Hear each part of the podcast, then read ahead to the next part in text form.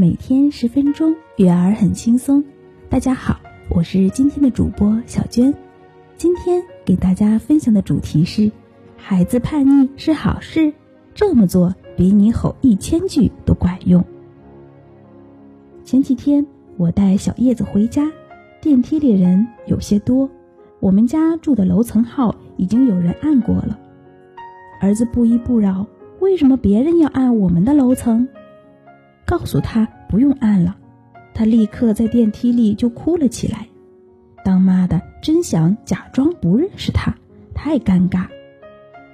拗不过，只好又坐电梯下去，重新上来让他自己按。传说中的 Trouble Two，俗称可怕的两岁，应该是来临了。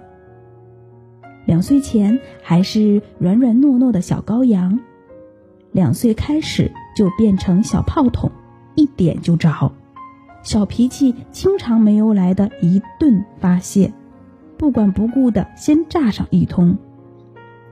有可能只是不喜欢妈妈给换了蓝色的饭碗，不许爸爸碰他的小熊玩具。你涂了口红，没给他涂，家里的猫尾巴没按照他要求那样放好，自己放的屁没找着，他们的情绪。就像一枚小炮筒，一点就炸。有时候甚至毫无任何征兆，坏脾气说来就来，不管不顾的先炸上一通。这个阶段的孩子喜欢唱反调，爱说不。问他怎么了，偏不说。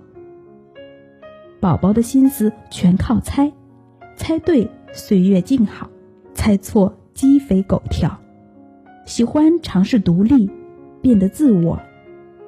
坐电梯一定要自己按楼层。要睡觉了，谁都不能动灯的开关，就要自己关，否则就要开开重新按。爸爸不可以坐平时宝宝坐的座位，妈妈也不可以坐。一点不如意，立刻原地嘶吼大哭，声音极具穿透力。过一会儿，妈妈还气着呢，小戏精已经自己擦干那两滴泪珠，追着猫到处疯跑。孩子为什么变得这么不可理喻呢？两到三岁是孩子的自我意识觉醒的阶段，自主意识开始萌芽。并且没有良好的自控能力，这个阶段的孩子并非真的反抗，而是在用自己的方式试探父母，希望被关注。他们到了语言敏感期，刚学会说话，不懂表达，还不明白“不”的背后究竟拒绝了什么，要承担怎样的后果，只是觉得这样一个单音节词能快速的回应父母，说着好玩儿。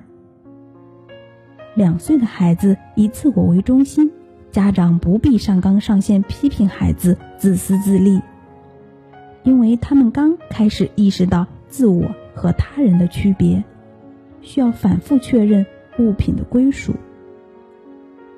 儿童心理学家皮亚杰认为，两到五岁的孩子处于自我中心阶段，只会从自己的立场与观点去认识事物，而不能从客观的。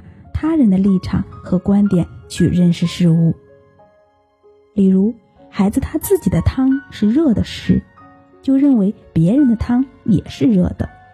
这种以自我为中心出发点的认知与利己主义是有区别的。如果我们能正确认识到宝宝两岁时叛逆的原因，可能也就不难理解这些令人费解又头疼的行为了。那作为爸爸妈妈的我们应该怎么做呢？一，让孩子自己承担后果，保证安全的前提，父母陪着宝宝一起去探索。女孩子不分季节的臭美真是让母亲头疼。入冬了，非要穿小裙子，放任她穿；出门知道冷了，自然会主动要求添衣。早晨赖床不起，大胆放任他赖一次床，上幼儿园迟到了，被老师问话，被其他孩子笑话，直到羞羞了，自然不会再赖床。孩子需要这样的纵容，才会品尝到后果的苦涩。往后不用父母频繁的说教和督促，孩子自己已经内化成最初的自律意识。第二，留给孩子一半的选择权。父母可以征求意见时给出有限的选择。动画片再看五分钟还是十分钟？饭还没做好，先让爸爸带你去楼下溜达一圈，还是找隔壁的小伙伴乐乐玩一会儿？我们可以宽容一些，让宝宝感受到来自家庭的安全感，但又不可以无底线，因为孩子会不断的试探我们底线。第三，允许孩子哭闹，切忌吼孩子，吼孩子、打孩子都是不可取的。武力是最糟糕的教育方式，可能会影响孩子的一生。